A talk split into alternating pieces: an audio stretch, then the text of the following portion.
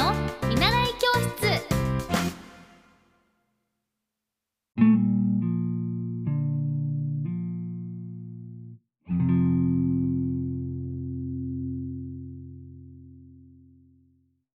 おはようございます。エッティ先生の見習い教室。あのー最近気がついたことがあって、私あのお香がすごく好きで、えー朝と夜、朝まあちょっとゆっくりできたら炊いたり、夜はストレッチする前に炊いたりとお香を炊いているわけなんですけど、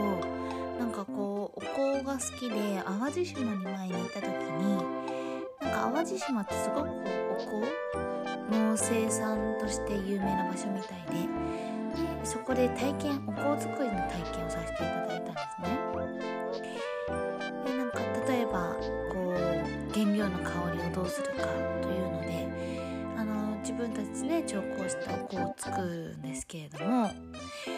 まあ、そもそもこのお香っていうのはなんか平安時代の、まあ、貴族たちがこうご飯を食べる前にお茶とかしたりして香りを自らこう 調合して楽しんでいたりしてるしてたみたいでなのでこう香りって目に見えない時間だと思うんですけれどもそのひとときっていうのはやっぱり安らぎのひとときになるかなと思います。で あのお香で本当にすごく簡単でなんか粘土とあとそのお香の原材料になっているものを掛け合わせて作るんですけれどもでもうそれ粘土練って乾かすだけなんですね、まあ、なんかこれ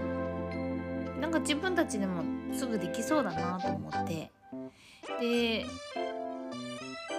とは言ってもやっぱりそのそもそもの原材料が何かっていうのでもっと勉強しなきゃいけないんですけどなんかいつかお香作り体験とかもしてみたいななんて思いました。なんかね作り方もすぐ書いてあってこう香り香りのするものをその粘土の原材料に入れてで水加えて練り上げてでその成形するんですね自分の。例えば私が今作ったものはハートなんですけど。でハートで切ったものをこうなんかちょっとカッターみたいなものでこう型抜きしていって、あ、とは乾燥させるだけでもうすぐにできるんですよね。そしてあのお線香とこう何が違うのとなんか私も疑問に思ったんですけどお香という言葉が示す対象は、まあ、すごく広くて例えばお焼香とかこう匂い袋に入ってるものとか様々なものになるんですけどその中でもこう線一本の線の形になってるものをお線香と呼ぶみたいです。でこのお香を細くする技術は江戸時代初期に伝わったみたいです。なんかまあお香一つで本当になんかこう豊かさが一つこう広がっていくかなと思うのでなんか私もこの時間を大事にしています。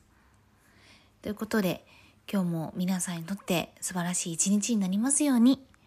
あの私は今から横浜であのかなえカーナ沖縄で歌われてるカーナー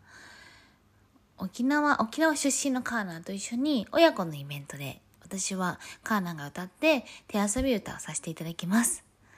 じゃあ行ってきます。またね